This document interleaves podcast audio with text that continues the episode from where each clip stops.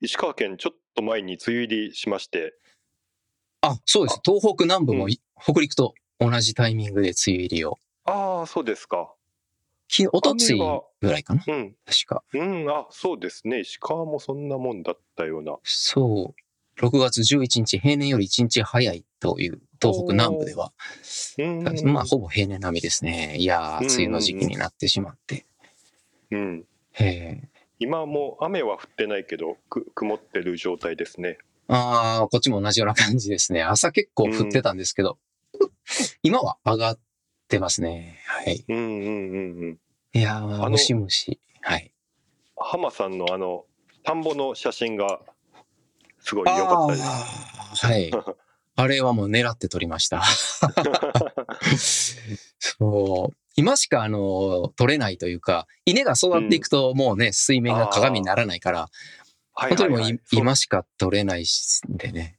うんうん。あの、僕も一個、昔、昔1年前か2年前に、ババケペンで撮った稲の写真があって、あ、多分わかります。はい。うん、あのすごい気に入ってるんですけど個人的には。はい。でまた同じ時期に同じ場所に行ってまた同じ写真が撮れないんですよねこれがまた。ああ、そうですね。それはなかなかう、ん自然の風景はそうですね。なかなか。うんうん。あの光の具合もあるし、いや、なかなか難しいですね。うん、あのそのえーっと写真はまたエピソードの概要欄とかにツイートのリンクを貼り付けておきたいと思いますけどこれ180度回転してあってはい。これはもうそうですね。もとも撮ってる時から思ってた感じですか？そうです。もう撮ってる時から、あの、まあ、あそこに軽トラが来たら撮ろうってことで、あの、あれ撮ってる時は本当は、あの、カエルの鳴き声をマイクで録音してたんですよ。ただ、音を撮りたいだけで、えー音ネタとして撮りたいだけでやってたんですけど、まあカメラも持ってたんで、で、うん。あ、ここにこれ、ちょうど軽トラ来たら、こう、なんていうか、鉄塔を逆向きにして、いい感じの構図になりそうと思って、うんうんうんうん。待ってたんですよ。そう。じゃあちゃんと来てくれて。うん。いいですね。ね。ああいうのはやっぱあの、バリアングル液晶だと、なんていうか構図取りやすいというか、そう、逆向きにすぐにできるから。あなるほどそう逆そうそう向きをモニタリングしながらそうですね。あの、普普通にしてるとね、自分が逆にあの、天の橋立の観光地みたいに自分が逆向きにならないとわからないんでね。うんうんうんそう。あ、バリアングルこういう時便利やなと思って。うんうんうんうんいいですねあのあともう一つツイートの写真で言うとあの顔っぽい写真はい。顔っぽい写真はそうです。あの、いや、流れで、これは一応一応カメラメンバーは投稿しなきゃいけないのかなと思って。ありがとうございますはいやーあのまたこれえっとねじ次回またはるか3回を予定しているのでその時にも触れると思いますけどああ、はい。あの3枚投稿していただいてその中の僕2枚目というかあの90度回転したやつはあ、はいはいはいはい。あれがすごいなと思ってそうですね。あの、あのなんかね、まあちょっと、チートっちゃチートなんですけど、あの、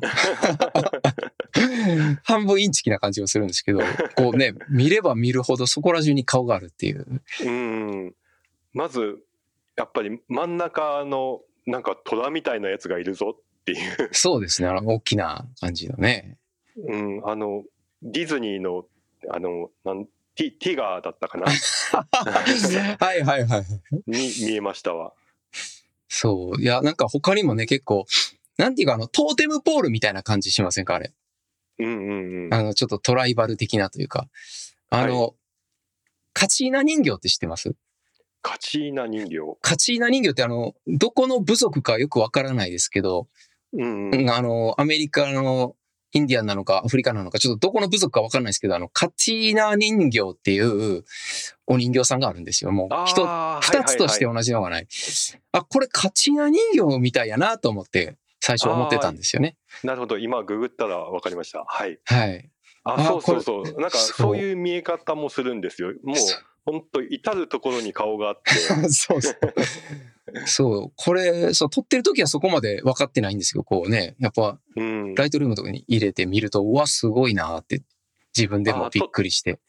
撮った時はカチーナ人形イメージですか？そうそうそう、カティーナっていうか、あの、そう、トーテムポール的な、ちょっとトライバル的な、そう、民族、部族的な、そういうイメージだったんですけど、ライトルームで見るはい。とそこら中に顔があるっていう。そう上にも下にも真ん中にも であの大きい顔小さい顔本当にいろんな。そうですね。で、あれ、まあ当然、あの、180度ですけど、なんていうか、あ180度、90度かな。うんうんうんだから270度、マイナス90度にしてもまた別の顔が出てくるわけですよ。ああ確かに確かにそうなんですよね。まあどっちがいいかなと思って、まあ、あの、構図にしたんですけど。うんうんうんうんいいすごいなやられましたねこれはあ そうですか。ありがとうございます。これはあれですか？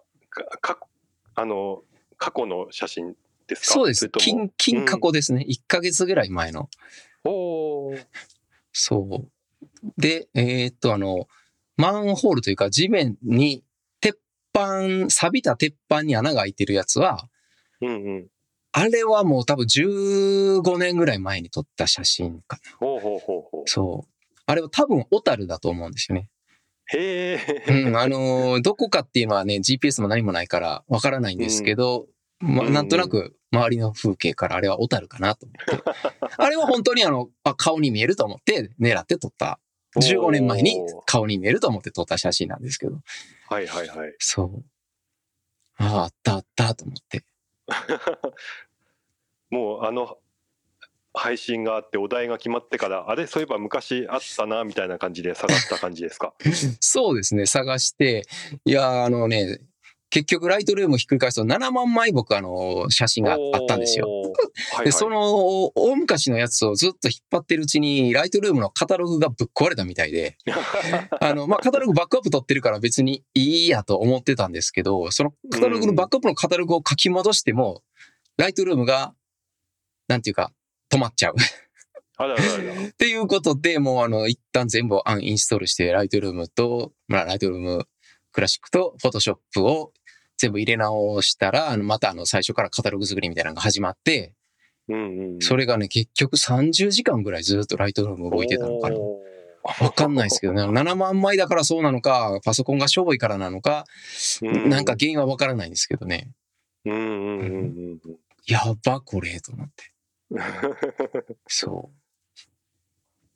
そういうことだったんですよ。はいちょっとまた次回はるか先生の好評いただきたいと思いああ、ますそうですね。はるか先生の好評。そう、なんかシ、シミュ、シミシクラ効果でしたっけ？なんか、ああねなんかそういう、僕は初めて聞いた。シミュ、シミュラクラ効果かな？シュムラクラ現象？あ、現象。うんあの、なん、えっ、と、あれあれ、インスタに投稿するときにハッシュタグで、あの、顔みたいな写真みたいなので、こう、ハッシュタグ探してたら、はいはいそういうその手の写真に、大概みんなシミュラクラ現象ってついてて、うんうんうんあ、あれ？これそういう名前ついてんのかなと思ってググったら、そういう、そういうだったっていう。あーうん。まあ、詳しくは全然見てないですけど、なんかそういう名前がついてると。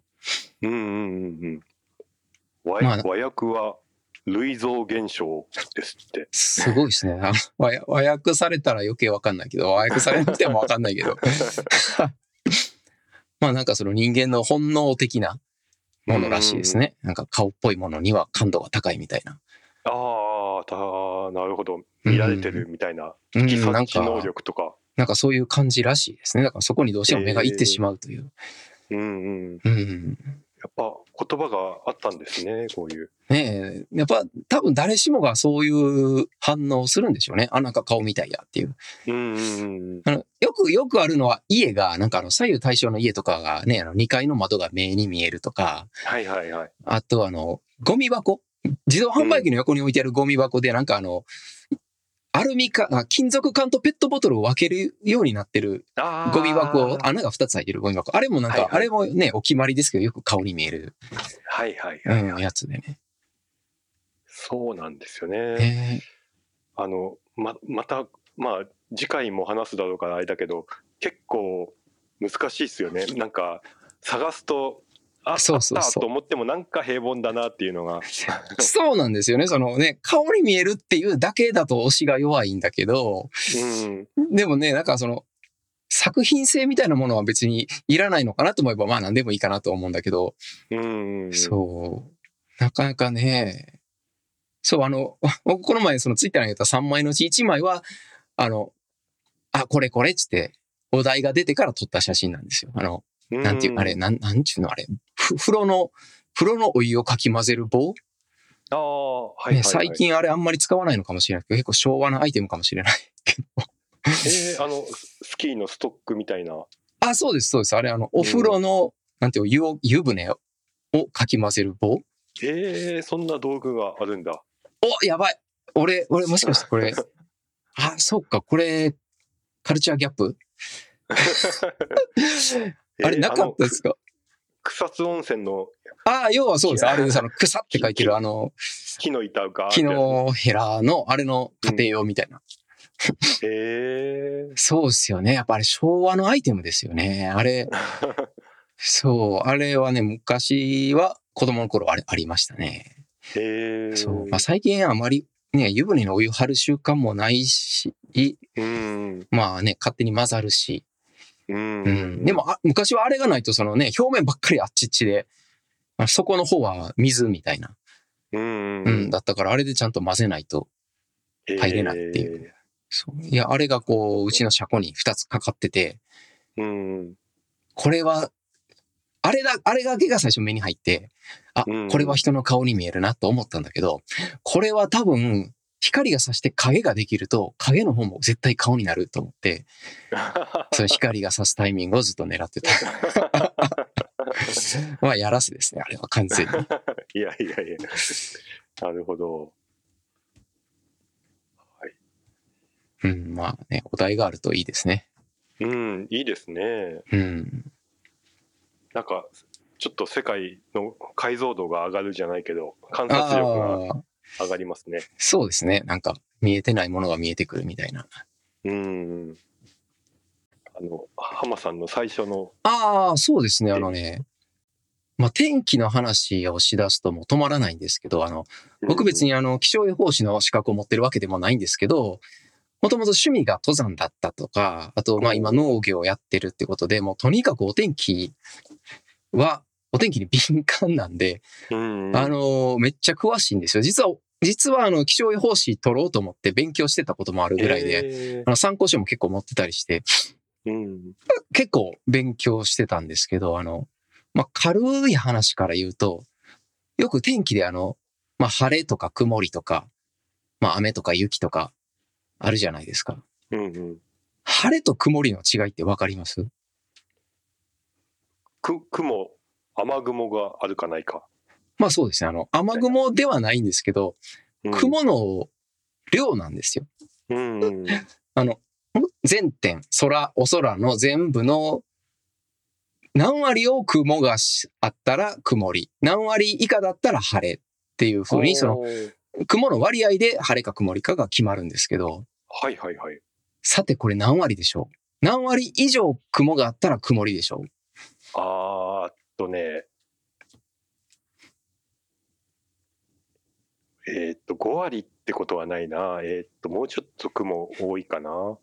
いや、5割ぐらいかな。ブブーあここブブーであの音入れるべきでしたね。あの正解は8割なんですよ。多分ほとんどの人は、いや僕もそうだったんですけど、うん8割雲がないと曇りにならないんだっていう。そう、だから、まああの7割5分とかはないんですけど、7割の雲の面積だったら実は晴れになるんですよ。ほうほうほうほで、そういうとあの全点の中の太陽の面積なんてほんのちょっとなんで、う。うんうん。要はあの日照があるかないかっていうのは全く関係がない話になってくるから、確かに。うん。あのー一日中日が差さなくても、7割までの雲の量だったらその日は晴れってことになるんですよ。はいはいはい。これ結構普通の市民からすると、なんていうか、ギャップがあるというか、うんそれ、はねえべっていう感覚だと思うんですよね。うんうんうんで僕からしてもそうなんです。昔から僕は知ってたんですけど、その8割、7割っていうのは知ってたんだけど、うん当時からそうだし、今でも、いや、ちょっと8割になって初めて曇りっていうのはちょっと厳しすぎひんってうんね、うん思うんですけど、まあ昔からもうそうやってきてるから、今更これを変えてしまうと、その何十年前からの統計が意味がなくなってしまうんで、うん。うんもう今更変えることはできないんですけど、実はそんだけ開きがあるってことで、あのーまあこれ今例えばの話で晴れと曇りの話だけにしてみたんですけど、結構みんなが思ってる天気の状態と気象庁のおじさんが発表する 天気の話との間にギャップがあるんじゃないかなと思って、うんうんうんあの、天気予報なかなか当たらんなーって、まあ今梅雨の時期なんて天気予報ってなかなか当たらないんですけど、うんうんうん。天気予報最近外れてばっかりとかみんな思ってるかもしれないけど、うん。実はさっきの曇りと晴れの話みたいなのがそこら中にあって、実は結構天気予報当たってるよって話で、多分今88%とか89%当たってるはずなんですよ。へ結構当たってるんですよね。うんうんうんだけど、なんとなくし僕ら市民の感覚で言うと半分ぐらい外れてるような気がするんですよ。うんうんうんうんうんおそらく下駄と変わらんぞっていうぐらいの外れてるような気がするんだけど、うんおそらくその原因は、その気象庁が言ってる天気の、お天気の定義と、僕ら市民が持ってるお天気の感覚にズレがあるせいかなと。うん。思ってるんで、あの、まあ、もしあの、天気予報当たらんなーって思ってる人は、ぜひあの、気象庁のホームページとか行って、ちょっとお天気の定義を えー一度見ていただくと、あの、もうちょっと気象庁のことが悪感情がなくなるかなと思うんで。あの僕サッカー観戦よく行くんではい。あの観戦してる120分ぐらいの間ああ、そっか、2時間ですあの。雨降るかどうかが結構大きくてカッパがいるのかいらないのかとか、ああ、そうですよね。うん、であのなんで試合中とか試合前とかはよくあの雨雲レーダー見てます サッカー見ずに雨雲レーダー見てると。そうこれあ15分後ぐらいに降り出しそうとかあとちょっと降ってても あこれは収まるわとかああ、だからいいですね。うん、かカッパ出す必要ないわとかああ、あ、もうほぼ農家ですよ、それ。ああ、そっか、やっぱ表ですもんね。表だからやっぱり。あそうであのい今の金沢のスタジアムは屋根がないんで来年から屋根できるんですけどおううんいや、そうですね。やっぱりね、あの、フィールド、表のフィールドは気になりますよね。うんうんそうそうそうね雨降ってても応援するからそんな大人になって雨の中2時間いるとか昔ね 大人になってからないですよね普通なかなかないですね。そうですよね。なんとかするからな、普通は。うんそう、事前にある程度準備もするし。うんで傘さしたらダメだからあ、そうなんですか。そうそうああの前後ろの人見えなくなるし危ないしああれ？っていう野球とかは、あれ、僕も最近野球観戦してないから、あやあの、ねよくヤクルヤクルトとかなんか、あれは何ですか？演出なんですか？あの ?7 回か8回になったら傘を、やる演出がうんああれは特別ルールかな？あれはと特別かもしれないですね。その時だけとかなのか、ちょっとわかんないですけど。あ、でもあれなんか僕もおぼろげですけど、あの傘って小さいんじゃなかったから。確か。えー、なんかそれ専用の傘かもしれない。もしかすると。はあ、はあはあはあ、なんかね、あの、阪神の風船、阪神って昔からあの、7回かなんかなったら風船飛ばしてたじゃないですか。うんうんうん。あの風船を作ってる会社も、が、傘も作ってるんじゃなかったかな。なんか、いや、これちょっと嘘っこかもしれないですけど、なんかそういう野球観戦グッズだけ作ってるみたいなメーカーがあるんですよ。えー、だから、なんかもしかするとあの傘も、なんかそういうね、特別な傘かもしれないですね。はあ、はあはあ、なんか軽くググった感じ、禁止はされてないようですね。あ、そうなんですか。ただ、あの、おすすめしませんっていう。ああ、いや、ですよね。うんうんうんあん、傘は、せやな。うん、うん、いや、僕、協会が公式で禁止とは言っってないような気は感じがしますね。その辺はやっぱ暗黙のルールで、うん。ねいや、でも多分あの普通の大きさの傘を持ってきて開くと、多分誰もが嫌がりますよね。うん。あんなの。うん。いや、多分そうです。あの、ヤクルトの傘はね、小さいんですよ。多分。ああ、うんうんうん。何の話でしたっけ？あ、天気、そうですね。あの、天気のね。そう。あ、そううん全然カメラの話になってないじゃないですか。そうそう。あの、で、その、ここでちょっとカメラの話に戻りますけど、うん結構無理やり感ありますけど、その雲の量をどうやって測るかっていうと、魚眼レンズを使って真上を撮ってると。魚眼レンズを、あのー全周魚眼ってやつですね。あれを使って、真上を撮ると、雲が全部、空が全部映るんで、それで、雲が何割あるかなーってことで、うん、8割、じゃあ今日は曇りだ、みたいな。ほうほうほうほそういう、そこで、あのー魚眼レンズが活かされると。う。へえ。あの、でも決まりは実はなくって、あの、あのー気象館の目視、目で見て、あの、うん、これは今日は晴れだな、みたいな。多分、あの、明らかに晴れとか、まあ、明らかに曇りみたいな時は、多分そんなもの使わないんですよ。多分目で判断するんだと思うんですけど、その、7割か8割か微妙だな、みたいな時には、魚眼レンズを使うのかなってちょっと勝手に想像はしてるんですけど、はあ。一応ね、雲量計っていう機械もあるにはあるんですけど、まあ、魚眼レンズを使って雲量を測定する場合があると。へうえ。ということで、なるほど。あの、今の話で思い出したんですけど、あの、以前取引してたシステム会社というか、はい。あの、森林管理システムっていうのをほ作ってて、あの、本当魚眼、魚眼でも森の写真を撮って、ほうほう。あれはあ、下、下からですか？地べたからですか？そう、下から見上げて、ああ、まはいはい真上見上げて撮って、た多分木の密度というか、そうですね。あの、樹間、空から入ってくるっていうか、空の面積、どれぐらいの光が臨床に降り注ぐかとか、多分そういうのを調べてるんだと思いうんうます。んうん、うん。そうそう、そういうシステム使う、あの、で使われてるのが、もう、魚眼で、あれはなんていう、何度と言えばいいの？360度だと思う。あれはあ、360 180度どうなんだろう？あの、まあ、全周魚眼ってやつですね。うんうん。そう、そうですね、そうですね。そう。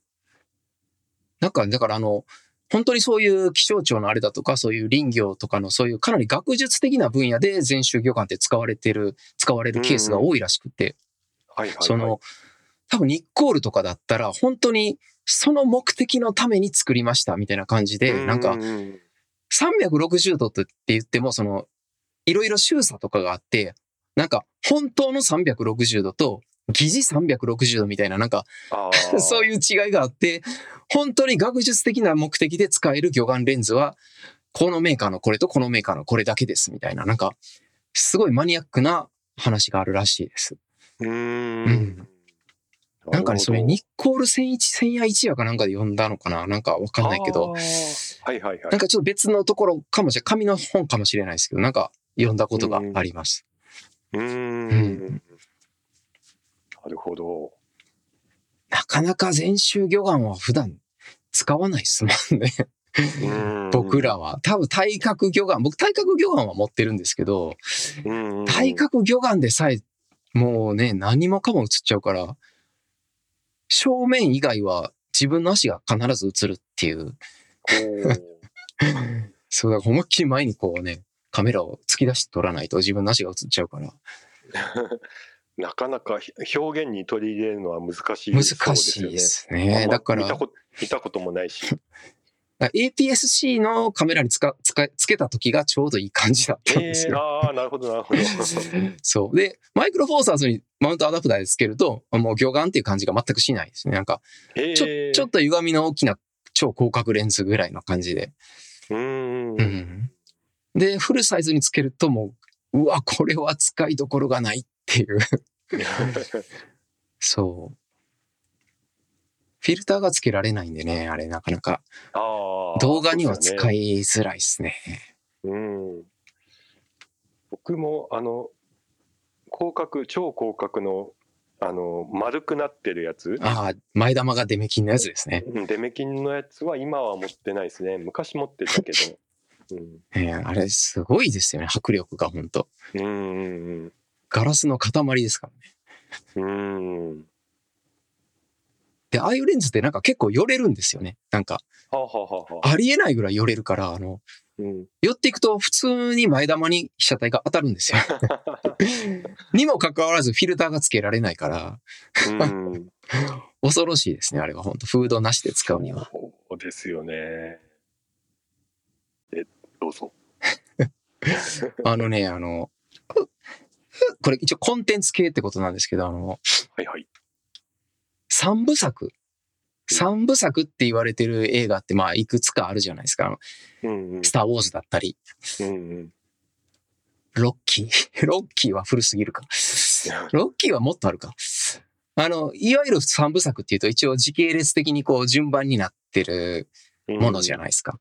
うん僕今回にはちょっと、いわゆるさ函館三部作という巷では、巷でというかおそらく北海道、道民にしか言われてないと思うんですけど、あの、函館三部作と言われてる映画を YouTube じゃないや、えー Amazon プライムで 見たんですけど、はいこれあの、三部作とはいえ、全くつながりはないんですよ。あうの、ん完全に独立した、あ、え これ今音入らなかったです。大丈夫ですか？あいや大丈夫ああ、よかった。うんあの、全く独立したストーリーのお話で、ただ作家さんが同じ。あの、作家というか、そうですね、原作の作家さんが佐藤康さんって、まあ、お亡くなりになってるんですけど、うんうんその方のう小説を元にしたってことで、一応まあ、で、すべて舞台が函館だっていうことで、函館三部作って言われてるんですけど、まあ、時系列的には全く関係がないと。うんうんで、関係がないから、どういう風に見てもいいわけなんですよ、別に。で、いいだろうと思って、あのまあ、一応これ、一番最初に出たのが、えー怪談師女系っていはうやつです。で、えっ、と、次に、次に出たのが、そこのみに、そこのみにて光り輝くっていうのがうんうんうん。2番目に出たやつで、で、最後に出た3番目のやつが、オーバーフェンスっていうはいはい映画なんですよ。で、あの、怪談師女系とそこのみにて光り輝くは、あの、見たことはないけども、知ってはいたんですよ。すごい映画があるぞっていうことで、あの、知ってはいたんですけど、オーバーフェンスは知らなくって、たまたま僕あの、ユーツイッターでフォロー、フォロワー、フォロワーさんが、あの、つぶやいてたんですよ。うんなんかオーバーフェンス見た、すごい良かったってことで、うんあの、その方、結構音楽とか映画とかの方に造形が深くて、この方が紹介してくださるもの大体外れなしっていうことで、うんあの、僕にとってのキュレーターみたいな方なんですけど、うんこの方が言ってたんで、あ、じゃあちょっとオーバーフェンス見てみようって思って、その時にはこれがその怪談師女系とそこの見にて光り輝くのこの函館三部作だって知らなかったんですよ、僕。はいはいはい知らずに見たと。で、まあ見て、えーまあネタバレがあるんで言わないですけど、まあ非常にどんよりとした重たい映画なんですけど、まあまあ一応救いはあると。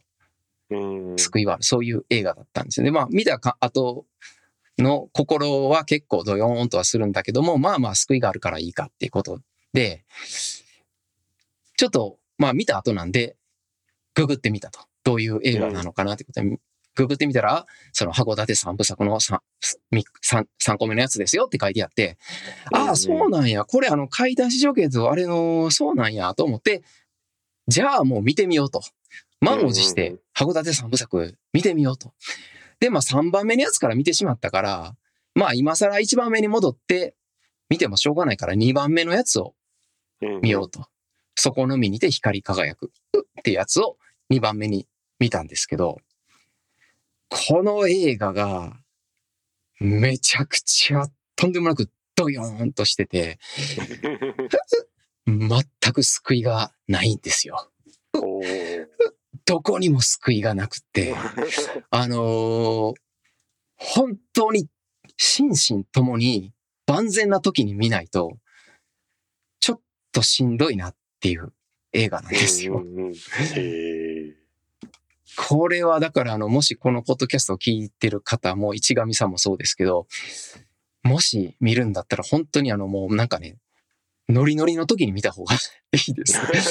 あの、うわ、1000円拾ったみたいなね、なんかそういう、なんかすごいいいことあって、調子、調子乗りそうな時にこの映画を見ると、ちょっとブレーキかけてくれるかなっていう。うーん。うん。大概の映画ってあのね、一応なんか救いあるんですけど、これ本当に救いがなくて、その、ハッピーエンドかバッドエンドかって聞かれたら、どっちでもないっていう。もう、ネバーエンディングナイトメアっていう感じかな。もう終わらない悪夢かなっていう。へえ。本当にね、ドヨーンとした映画で、ちょっときついです。本当にしんどい映画。で、いや、たまらんなと思って、いや、この調子で、怪談師女系見て大丈夫かなと思って、ちょっとね、あの、時間空けたんですよ。うん。これさらに輪をかけて、ドヨンってしてたらちょっと立ち直れないなと思って、ちょっとある程度 時間空けたんですけど。なんかね、だんだん、なんていうかな、あの、喉元過ぎれば暑さ忘れるみたいな感じで、うん。あのドヨンとした感じもう一回味わいたいなって思い始めて、うん。じゃあ買い出し条件見てみようと思ったら、こちらはちゃんと救いがありました。こっちはあの、オムニバス形式の映画だったんで、その、まあ、あの、ドヨンとしたものもあれば、あの、救いがあるものもあるって感じで、うんあ、の、うん。怪談師条件はなかなかの傑作だなと思います。で、思ったのが、これ、三部作って時系列順番になってない三部作であっても、ちゃんと順番考えてみた方がいいなと。うん。この、これを後から分かった、逆順に追いかけていって分かったんですけど、これちゃんとオーバーフェンスを最後に見たら、救われるなと。うん。いろいろ心の中が綺麗に現れるなと。へえ。そう。だからね、三部作、時系列関係ない。全く監督も違うんですけど、うん。監督も違ったとしても、ちゃんと順番通りに見た方がいいなと。これ間違っても、そこを見、そこのみにて光り輝くを最後に見たらダメだなと。ええ思ったんでね。もうあの、何を言ってもネタバレになっちゃうんで、あの、とりあえずごく普通の、えー市民が淡々と日常を送ってると。うんうんうんまあ、ごく普通のと言いましたけど、実際には特に2番目のやつは全くごく普通ではないんですけども、えーもう思い出しただけでドヨーンとしてしまうんで、へえ。もう笑いごっちゃないって感じなんでね、本当 もし機会があれば一応あの、順番に見ていただければと。なるほど。はい。ちょっと、はい。時間あるとき、そうですね。映画階段試乗券2時間半ぐらいあるんですよ。おーうん。ただまああのーまあオムニバスバス形式なんで、ちょっと途中で席を立っても全然大丈夫かなと。はいはいはい。ええうんまあ、3つ見た中で、多分普通の人は怪談師女系が一番の傑作だって言うだろうなと思うんですけど、まあ3つ見た中で僕はやっぱりそこのみにて光り輝く、救いはないけど、これは凄まじい映画だなと。へえ。うん。多分これいいですね。うん、地上波とかでは、一応あの、プラ R15 かな ?15 歳限定にはなってる。それはあの、多分、ドヨーンとしてるからダメなんじゃなくて、あの、、暴力とか、あのうん、まあちょっとエッチな部分とか、そういうのがあって15歳になってるんだと思うんですけど、うん。それ関係なくこれ15歳以下でこれ見たらちょっと人生考え込むぞへえ。と いう映画だったんで、今ちょっとそこのみにいて光り輝くのアマゾンのページを開いてみたらもう予告編みたいなのが裏で流れ始めて うわうわやばそう重そうって、そう、やばいんですよ。うん、またこれ役者さんがね、あの、あ、綾野剛すごいなと思って。え綾野剛もすごいし、池脇千鶴もすごいし。ー、うんいやー、参ったって感じですね。ちょっと心の体勢をつけて挑むみたいな感じうん、本当に。いや、まあ、これをね、人それぞれそういうものにあのメンタルの弱さ、強さがあるんで、うんあれですけど、いや、僕結構メンタル強いなと思ってたんですけど、うんいやー、ちょっとね、ちょっとしんどかった。なるほど。ちょっと、はい、見てみます。最近何か見ました？最近、あれ？映画っていうと、あ、あ前も言ったスーパーマリオか。スーパーマリオ以降は映画館には行ってないかな。そう、映画館はね、もう多分僕はここにいる限り一生行けなそうなんですけど。あ、そういや、あの、スモーク、もう前回も、まあ、あの、監督の、まあ、監督のあれが本編ですけど、うん。あのーエンドロールも全部見ました？うん。僕、あの後、もう一回見ました。あ、見たんですね。うん。エンドロール見て、あの、結構日本人とおぼしき名前の人、ようけ出てくるなっていう。あ、そこまでは、エンドロールはもう、おなんか、音流しながらもう目線はどっか行ってましたね。あ、そうだったんです。あのね、結構エンドロール日本人の名前が出てきて、しかも一人は、なんとかプロデューサーみたいな名前がついてて、うん。うん。で、僕もね、あ別に、あの、映画そんなに詳しい人じゃないから、完全ににわか知識なんですけど、あの、金沢にも縁のある人ですね。へえ。というか、あの、日本中の単館系の映画館に縁のある人です。ちょっともう僕にわかすぎて今名前、お名前をちょっと思い出せないんですけど、あの、なかなかすごい、なかなかすごい人です。へえ。多分、かな、金沢にあの、単館系の映画館が一個あると思うんですよ。はい、シネモンドかな？うん、僕も名前はわかんないけど、多分その設立に携わった人が、スモークのなんとかプロデューサーをやってるへえ。人です。なるほど。全然名前が出てこないんですけど。まあ林監督に怒られちゃうわ、これ。他にもなんかね、2、3人か3、4人日本人の名前の方がいて。へえ。そう、だからエンドロール見てて、ええ？って何度もびっくりしたんですよね。ううん、ん。あもちろんエンドロールではあの漢字では出てこないんで、アルファベットで出てくるんで、あなんか2世の人多いんかなって最初思ってたんですけど、いやいやいやいや、次々日本人みたいな名前出てくるなと思って。へえ。あ、この伊関悟さん？多分、堀越、堀越健三さんの方だと思うんですけど。いや、これにわかすぎてすごく失礼なことを今言ってると思うんですよね。へえ。あ、堀越健三さん。はいはいはい。あのーウィキペディアによると、1977年にビム・ベンダースらニューシ、ニュージャーマンシネマを紹介するドイツ新作映画祭を開催。実習上映活動を開始と。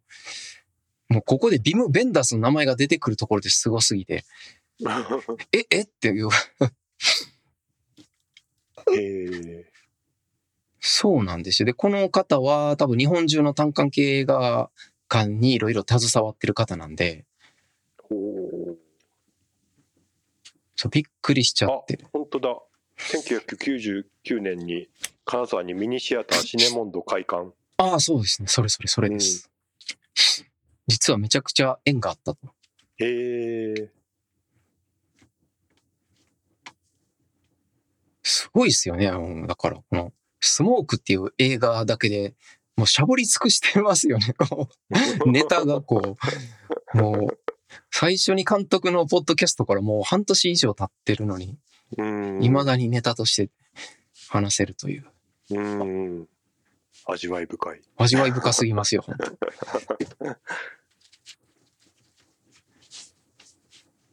そうだな、映画。映画、なんか、そう、今みたいな、あの、函館三部作とか、おすすめしてもらえるとありがたいというか、あですよねあちょっと、うん、あ、ちょっと2時間ぐらい時間あるから、ちょっとプライム開いてなんかないかなと思ったら、何見たらいいかわからんのですよね。そうなんですよね。あのプライムも結構こっちの視聴履歴を元におすすめしてくるから、こう、うん。なんていうかその、自分の意思では絶対チョイスしないだろうみたいな映画は出てこないんですよね、なかなか。うんうんうんうん。そう、だから最近、まだ見てないんですけど、あの、これから見ようと思ってる映画が、うん昨日か一昨日かその前ぐらいにあの、ジンさんがインスタでおすすめというかなんか見たよっうん。て言ってたエルプラネタっていう映画。これがプライムにあるので、これを今度見ようかなと。う。なるほど。これはね、多分短いんです。1が、1時間ちょっとぐらいだと思うんで、へえ。あ、これは隙間時間で見れるかなと。そういうのおすすめされるとすごくね。いや、しかもジンさんなんで、ジンさんなんでこれは間違いないだろうっていう。うん。そうですね。あとは、あのね、えっ、と、デーティのマイク、デーティマイクの YouTube チャンネルをやってる、あの、割と有名なおじちゃん。ちょっと、ちょっと体格のいいおじちゃんが紹介してくれてた、えっ、と、銀行強盗といえばどの映画ですか？みたいな、えーネタがあって、大喜利みたいなネタがあって、はいはい。そのディエティの人は、えー狼たちの午後。一応、日本語訳は狼たちの午後っていう割と有名な映画ですけど、はいはい。その映画を私はあげますって言ってたんで、これも今度見ようと思って、おお。多分、多分これ、あの、めっちゃ有名な映画だと思います。はいはいはい。あの、放題になってるからわけわかんなくなってるけど、多分オリジナルの題名だと、ああ、あの映画かっていうなるだと思うんですけど。ちょっとオリジナル。オスカーを受賞していますって。あ、そうですね。オスカー受賞って書いてますね。うん。これ放題しか出てこないからわかんないんですけど。よしうん。これこれそう。ウォッチリストに入れました。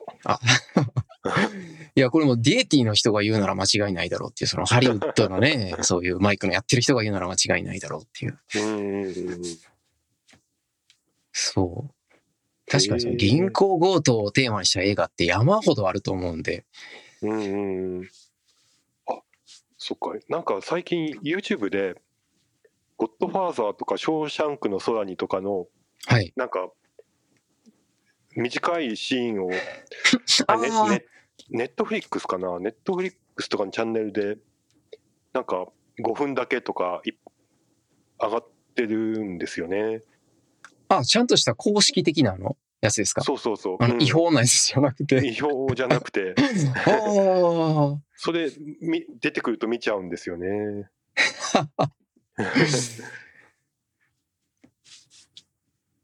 ああいうのやばいっすよね。あの短いやつちょっと見ちゃうと気になって気になってもしょうがなくなっちゃうから。そうそうそう。多分ああ、ネットフリックスですね、のチャンネルで、名シーンだけ上がってたりとか。ああ、名シーンだけ、なんか、そうですね。なんか最近公式とかでもそういうの上げてるのありますよね。うんうんうん。まあ、ショーシャンクとかだと、もう、みんな見てる前提でいいかもしれないけど。そうですね。あの辺はもう、そうなんですよね。なかなかこう、自分では選ばない映画っていうのを教えてくれる人は貴重ですね。うん。そう、あの、僕自分ではチョイスしないっていう点で言うと、この前あの僕コンサート行ってきたんですけど、はいはい。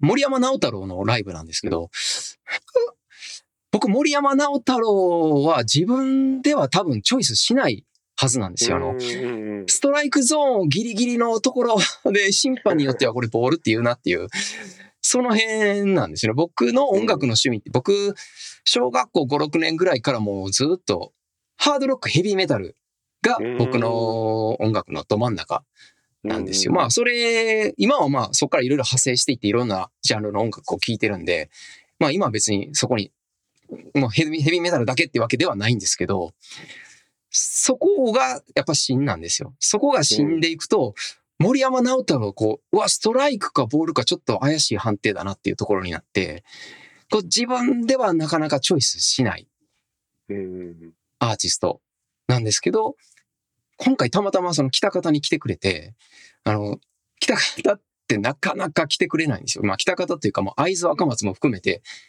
会津まで来てくれる歌い手さんってもうほんとなかなかいなくって、その、もう完全なビーンボールとかでなければ、こうストライクかボールかギリギリだったら、これはもう行っとけっていう感じで、うん。あの、12月ぐらいにチケット買いましてね、えーもう今か今かと、楽しみにして、えー行ってきて、まあ大変良かったんですけど、あのね、森僕本当ね、森山直太朗あの、桜しか知らなかったんですよ。すごいあの、ファンの方には。うん。失礼で話なんです。が、本当桜しか知らなくて、うんうん。まあ行ってみたら、あの、あと2曲ぐらいはなんか聞いたことあるっていうのもあったんですけど、基本知らない。っていう感じだったんで、あの、まあ行って、行ってみて、あ、結構面白いなと思ってよかったんですけど、まあやっぱり、あの、当然ハードロック、ヘビーメタルとは割と距離が ある人で、まあそういう賑やかな曲もあるんですけど、おおむね静かな感じで終始行くんですけど、アンコールで、あのー桜を満を持して歌ってくれたんですよ。しかもあの、アンコールってこと、まあ今回あのフルバンド、フルバンドで6人編成ぐらいのバンドのライブだったんですけど、アンコールはもう完全なアカペラで、えーアンプも入れない、マイク使わない、楽器入れないっていう、本当の地声だけのアカペラで歌ってくれるってことで、あの、うん。ホール全演部で999人入る、ホールだったんでえー結構広い。そう、中ホールぐらいだったんで、本当に声を張らないと後ろまで聞こえない。えそういう感じの広さだったんで、あの、お客さんも、う完全にもう、固唾を飲んでというかもう、息もしてないぐらいの聞き耳を立って静かにして、本当静まり返った中で桜を歌ってくれたんですけど、うんうんそんな中、最前列の人が突然スマホの着信音を鳴らし始めて、え ほんまかっていうぐらいに。すごい、しかもね、間がいいんですよ。あの、歌い始めて、この、サビに向かっていく B メロがこう、登り進めていくところで、なり始めて、こ ようそのタイミングで鳴らしたなっていうタイミングで鳴らしたんですけど、ここでね、森山直太朗がね、素晴らしい対応をしてくれて、まず森山直太朗はあの、笑い始めたんですよ。このタイミングかっていう感じでね、言い始めて、あの、まあ、あの、ツッコミ入れたんですね、その人に。うんうんしかもね、その、鳴らし始めた人、その前段階で、あの、唯一、あのライブにいた999人の中で唯一グータッチしてもらった人なんですよ。森山直太朗とグータッチした、すごい、あの、まあ、幸運な人だったんですよ。で、いろいろグータッチしながら、その会話とかもして、すごく心と心を通わせたぐらいの仲なのに突然鳴らし始めたってことで、その部分も突っ込んだりして、その、まず笑いに変えたんですよ。お この空気がちょっと、他のお客さんはちょっとね、やばいっていう感じになり始めたんですね。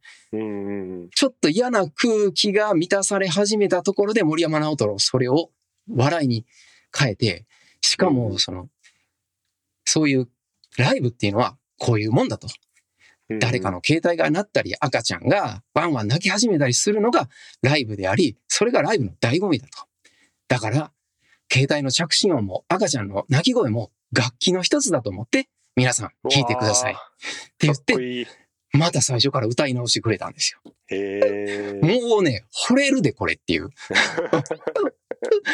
これだからね、あの、僕らももう一回曲が聴くことできるし、森山直太朗のいいところも見れたし、で、森山直太朗は株を上げることもできたし、その着着信を鳴らした人もいじられて、別に全く傷もつかなかったしっていう。これ、大岡越前の三方一両損っていうやつの三方一両毒やなと思って、森山直太朗のこの大岡裁きがね、本当クライマックス、そのアンコールの一番最後のオーラスのところで、それを見せてくれてね。いや、本当良かったっていう。うん本当に僕心が汚れてるから、あの着信音鳴らした人仕込みちゃうかって思ったぐらいに、ああねそう思っちゃいますね。思っちゃうぐらいにね、その素晴らしい流れは。流れ、本当パーフェクトでね。うん。いやー、いやだからね、いや行くべきだなと思って、そのストライクゾーンがどうのこうのじゃなくてね、ちょっとやっぱそのコンフォートゾーンを抜け出すっていうとちょっと大げさすぎますけど、別にあの森山直太朗がアンコンフォータブルって言ってるわけじゃないんですけど、やっぱちょっとね、その辺ストライクゾーンじゃないからといって、せっかくの機会なんだから、うん、せっかく来てくれたんだから、そういうところにも行ってみようかなと思ってね。あんまですね僕もライブしばらく行ってないななかなかね、このう、んまあでも金沢だったら結構来てくれるじゃないですか。まあそうでしょうね。うん。ねえ。僕あのあハンバートハンバートああ、はいはいはいはい。が好きで、あーの金沢いいですね来た時は前までは毎年行ってたんだけど去年だっけな一昨年は行ったような気がする。おお。うん、であの一昨年よりもっと前はコロナ禍以前はあの金沢のもっきり屋っていう本当狭い箱であ二人だけあ、ラすね。2人だけでやってたんですよね。はあ、ですごい。だから本当近い距離で。ああ、いいっすね。ライブハウスいいっすよね。うん、であのなんか僕中でも好きな3曲っていうのがあってはい。その3曲をやってくれたんですよね。うおーってなっててで中でもあの一番好きなとと「虎」ってやつがあってはい。「虎」を歌ってくれた時に僕号泣してたんですよ。生で聴けたっつって。ああ、いや、わかりますよ、本当それは。ただ割とその僕はちょっと離れたとこ後ろもう最前席に近いようなとこに行ったけどまあそれでも距離が近いから、はい多分号泣してる僕にその優穂さん女性の方はい。が気づいて気づいたのか「ええ？え 大丈夫? 」みたいな。顔をしてくれたのがすっごい印象に残ってますね。ああ、そう、やっぱこうね、目線もらって対応してもらえると、すごい印象残りますよね。マジかこいつみたいな顔で。あえそその曲はそこまで泣くような曲ではないんですか？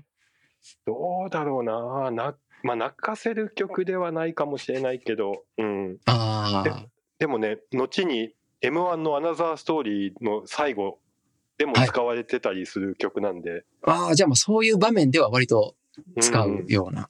あーそうです。ね。そうですね。いろんな情景と重なり合うとね、あの、うんそう、泣かない、人が泣かない曲でも泣いたりしますからね。うんうん僕森山直太朗は昔から結構好きで、ああ、そうなんですね。うん、YouTube で森山直太朗の「日本百歌」と書いてこれ百歌と呼ぶのかな、おおう。ん、このチャンネルは ちょくちょく見てます。これ本人さんじゃないですか？これ本人さんが上げてるんですよね、多分。そうです公式です。おお、すごい。あの日本のいろんな場所行って外で歌ってることが多い。ああ、そっか。やっぱこういう環境で歌うことが多いから、そういう、なんていうか、そういう対応もできるんでしょうね。やっぱり。ね、この人ねバラエティーとか出てても面白いですからね。ねえ。うん、あー素晴らしいな。あのおぎやはぎの小木と今親戚だから、あ、そうですよね、なんかね。うん、なんか小木と一緒に出てたりもしましたね昔は。ほー。あーすごい。あ、なんか聴いた曲が入ってるな。そうなんですよこれでね昔見たは離れ組とかと一緒に歌っててどこもかしこも駐車場。あそうそうあそうだその歌があの好きなんですよね。あ、そうなんですか？わこれライブ、いいですね。ライブでやってくれましたよ、これ。うん、あのワードチョイスがもう最高だなとそうそうそうそうね。うんなんか、そういう言葉の選択がすごい、なんかセンスある人って、なんか憧れますよ、本当 そう何の歌だったかな？なんかしっとり歌って「うんこ」って出てくるやつとか そういうのもなんかありましたね。ここにはなかったけど、なんか、そう。ああ、いいっすね。いや、本当だからこれでね、また新しい世界を 知ることができたから。うん、ねいやー、そう。やっぱね、なんか、新しい、新しいチャレンジっていうにはあまりにもちょっと、ちょっと違う話ですけど、うん、やっぱ、なんか心地いいところにいてたらダメだなっていうのは思いますね。うんうん。あの夜な夜なあ今日疲れたなって思った時に YouTube であの映像は見ずに耳耳元に iPhone を置いて音楽あー聴くみたいなことはちょくちょくやってて、はい。そそれで時々このチャンネルを見たりしてますね。そうなんですよ。あのあ新しい音楽との出会いの場っていうのが、うん、そう気づいたんですけど、なくなってるんですよ。っていうのは、その僕、他の人もそうかもしれないけど、僕が特にそうなのは、あの、本来そういうのってフェスとか行って、うん。あの、あ、こんなアーティスト、こんな曲歌うんやっていう、フェスってそういうのの出会いの場だったはずなのに、なのにっていうか、まあ、あの、コロナでいろいろね、静かになったのもあるし、僕が住んでるところではフェスなんていうのはなかなか行われないっていうのがあって、うんそういうところで出会うことがまずなくなったと。で、もう一箇所出会いの場があったっていうのが、タワーレコードとかのあの視聴器あ。あ、はいはいはい。タワーレコードの視聴器って多分僕本当出会いのバーだったんです。音楽との出会いのバーだったんだけど、うんないし、まあ多分ここが地方だからっていうだけでなく、もう多分世の中からああいう感じの文化がなくなっていこうとしてるはずだから、うんね、視聴器から新しいアーティストを知るっていうのはまずないかなと思って、確かに。大学の時とかはよう行ってなんかヘッドホンつけて聞いてましたね。ねえ、本当、うん。いや、懐かしい。けど、いや、あれ結構大きかったんですよね。だから CD にショップっていうのはなくなってるし、かといって、Spotify とかは、やっぱあの、さっきの Amazon もそうですけど、こっちの金銭に触れるところをうまく狙ってくるから、うん こうね、完全なボール球は投げてこないんですよね。うあのんああいうアプリは。そう。あのその夜な夜な聞くのは森山直太朗のチャンネルとか、まあ、他にも、まあ、時にはね、えっと、Spotify で音楽聴いたりとかもしてるんですけど YouTube で言うとはい。あの森三中の大島がチャンネルやってて、おー。えっと、大島本気チャンネルっていうんですけど これが結構ね あの歌ってみたとかあの踊ってみたとか割と本当本気で取り組んでるみたいなああいわゆる YouTuber 的な感じの本気でやったと。そう。であの 大島ってもともと歌うまいんですよね。あ、そうなんですか。そう。であのいろんな芸人友近とかはい。あと最近だとあのあるある探検隊のレギュラー松本くんとか あるある探検隊を聞いたのが久しぶりだな。と一緒に歌ってみた動画とか本当ガチで歌っててへ話題要素え。一切なしで、あ、そうなんですか。うん、で結構夜な夜な聞いてますねあのそういう中であの知らない歌が結構出てきたりしてはいであここの元歌も聞いてみようと思ってあーなるほどなるほど。そのアーティストでググってとか っていうので知るっていうことはちょくちょくありますわ。ああ、そういう出会いも、ああ、なあの、あれですよね、あの、なん TikTok の音楽で、こんな音楽あるんやって知る、若者が知るっていう、なんかそういううん。流れがあると、き耳にしたことがね、うんあります。っ昔の歌がね今になってフィーチャーされたりうんていう、すごいおじさん臭い今話をしてしまったけど。そっか、そういう出会いもあるんですうね。ん、僕この 芸人さんたちが歌う歌とか あのむ昔からテレビでやってた歌うま選手権みたいなやつ？ああ、歌下手じゃなくて、あ、歌、歌、歌あうまの。そう芸芸能人あのお笑いの人が真面目に歌うような歌番組とかあとモノマネの番組とか昔から好きだったんですよね。そうなんです。僕ね、テレビがね、今まともにテレビ見ないから、うんあんまりあれですけど、芸能人で歌がめちゃくちゃ下手だったっていうのだったら、あの、ズンさん。ズン。うんうんあれ、なんていうコンビでしたっけ？名前忘れたけど。なんかのズン、え、ズンがコンビ名？ああそうやなそうズンの ズンがこうのいいいいよとかあズンの飯尾さんはめちゃくちゃ歌がうまい、あ、うまいじゃない？どっちでもいいですけど。ちょっとね、もう、昔ですけどね、あの、息ができなくなりました、笑いすぎて。えええーそれ辺ぐらいまでですかね、僕が知ってるのは。うんまあ、歌じゃないですね、あれは。朗読かな、もはや。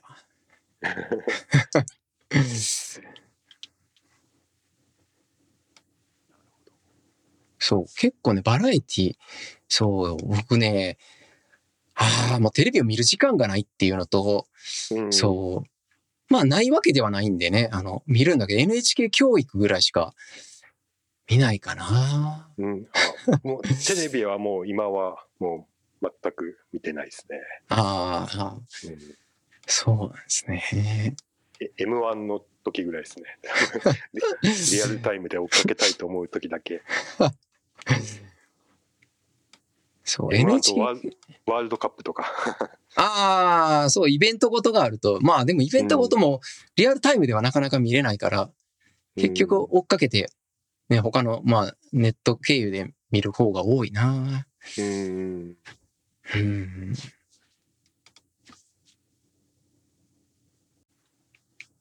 あの、ウランジの話は？あ、そう、あの、これね、あの、僕あの、夏、まあ、寝るとき、エアコンとか扇風機はつけないんですけど、ま、窓開ければそこそこ涼しいんで、あの、窓開けて寝てるんですけど、僕が寝てる部屋っていうのは、あの、窓がない部屋なんですよ。だけど、まあ、あの、扉と、その外の窓を開けて、風が入ってくるようにして、寝て、寝てるんですけど、この間、あの、夜中に突然雷がこうピカピカピカピカピカってこう、割とあの合図って雷になるんですけど、うん。割とこの時期にしては珍しい。ちょっと早いなと思って、本当夜中の1時とか2時とか、本当寝静まってからピカピカピカピカって、めっちゃ雷光ってるんですよ。うん。にしては音が全然しなくて、あの、まあ、本当遠雷って感じなんですけど、それにしてはもう本当ビカビカってあの、ドラゴンボールのオープニングの歌みたいな感じで、シェンロン出てくる時ぐらいの勢いでめちゃくちゃ光ってて、もう部屋の中がピカピカピカってなって、これちょっとおかしないと思って、外っていうかその窓がある部屋に行ったら、その、ウランジの照明が暴走してて、雷モードで光り始めてて、あの、ミニ照明ってなんかいろいろモードあるじゃないですか。あの、ストロボモードとか、ああー、ありますね、ねね。点滅モードとか、あのはいはい自然の雷モードみたいな。うん。よりによって電源をオフにしてるにもかかわらず、その雷モードで光るっていう暴走をし始めて。こら叶わんなと思って。で、要は電源を切ってるにもかかわらず光ってるから、切りようがないんですよ。はいはいはい。オフにできない。で、この手のって電池が入ってるわけじゃなくて、あの、もう内蔵バッテリーなんで、うんうん。バッテリーが切れるまで待つしかないじゃん。これはと。で、あのこれ、フルに100%の明るさでぶっ通しでつけてるとそんなに持たないんですよ。多分3時間ぐらいで切れるんですけど、うん。雷モードってこれ光ってるのほんの一瞬なんで、はいはいはい。めっちゃ持つんですよ、バッテリーが。これ結局2日半ぐらいずっと雷のままついてて、あのなんていうか、引き出しの中とかに入れればいいんですけど、なんかこのリチウムイオンバッテリー入ってるもので、しかも暴走してるガジェットをそんなところにしまって、火とか吹いたら嫌やなと思って、うんいやもうしょうがないからずっとこの目に見えるところにつけてて、うん。ほんともうね、ずっと雷光ってました、部屋の中が。いやー、きついですね、それは。きついっすね。だから、これね、僕買ったんじゃないんですよ。なんかあの、三脚かなんか、ミニ三脚かなんかを買ったらついてきたかなんかで、おまけで、あの、アマゾンのなんかタイムセールかなんかで、よくある、なんかう、今これを買ったらこれもついてきますみたいな、なんかそれでついてきたただのものなんですけど、うん。いや、なんかこの手のものっていうのはやっぱ、こういうとんでもない壊れ方するんやなと思って。うん。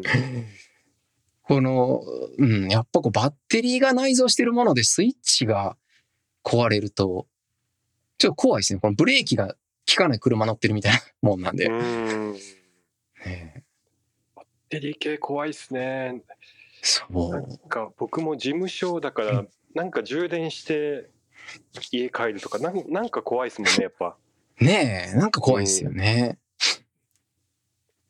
いやほんとリチウムし。まうっていうのが怖いんだよな。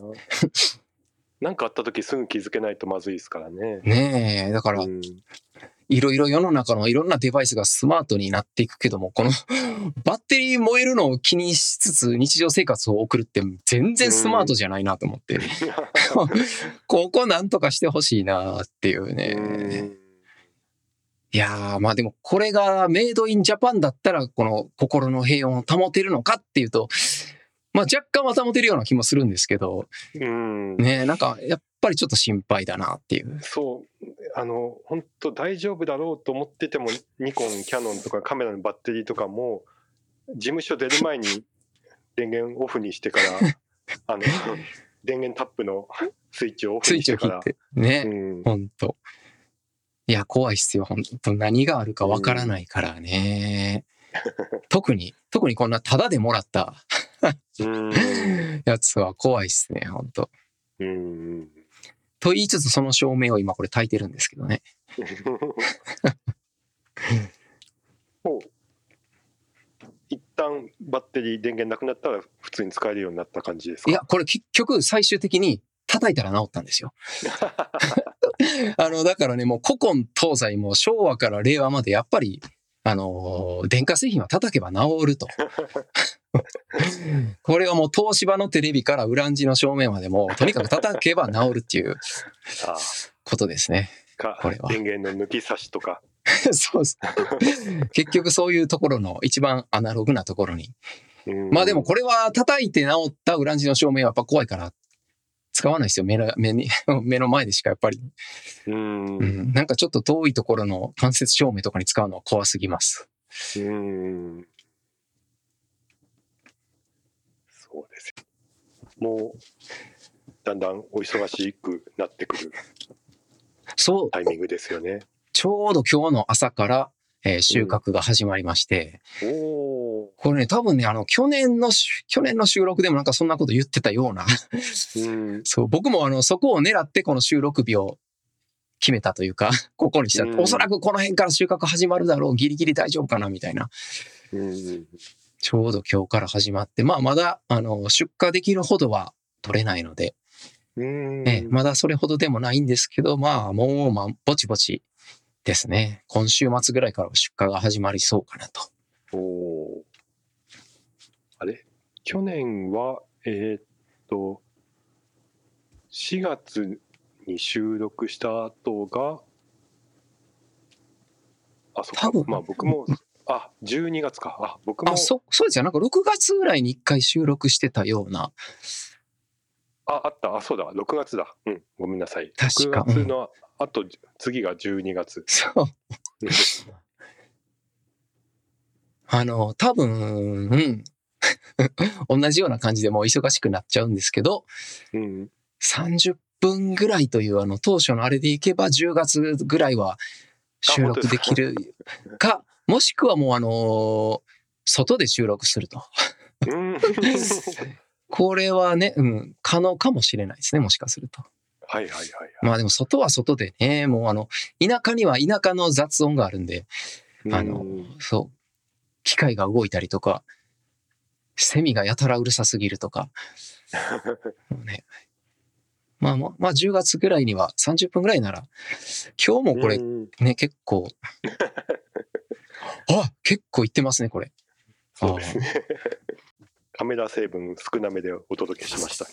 そうですね。カメラ成分は魚眼レンズだけですね。あ あ、まあ、あの、あれですよ。顔っぽい写真も、あれもカメラ成分ですよ。うん、あ、そうですね。そっかそっか。また次回来ていただける時まで、ちゃんはいと毎週更新が続いているかというのも、そうですね。どうなんでしょうね。毎週は結構大変じゃないですか。2週間おきとかならまだ、なんか、ね、あっちゅう間に1週間来ちゃうから。中馬ですな。事務所にいる時間が長い中で、ただ仕事の時間だけを増やしちゃうと、ただただ疲労あして週ー末とかも2日休みやっても1日はぐたっとしてるとかってならない。ように仕事量とか な頑張ってコントロール ししててそそのこの仕事以外の時間の割合をちゃんとしっかりキープしようっていうあーそういう自分の中のコンセプトがあるんですね。そうなんですあーだからもうこれをやるともう他のツイートとかがもうあんまりしなくなったりはしてるんですけどあー、そうなんですかね。ああ、じゃあ自分の中では結構、なんていうか、ウェイトを占めてるというか。ボリューはムがあるますね。うんそっか。ポッドキャストね。まあ楽しいからそう、いや、僕もあの、こうやって、あの、ゲストに呼んでいただいて、一時喋るのは、とても楽しいひとときなので、うんはい。ではまた秋ぐらいに、はい。秋ぐらいに。はい、おあのお仕事大変かと思いますがお体にはお気をつけて、はい。ありがとうございます。あの Vlog も楽しみにしてますはい。多分 Vlog もまたあの秋ぐらいになると思うんで、はい。はい。では、えー、浜さん、ありがとうございました。ありがとうございました。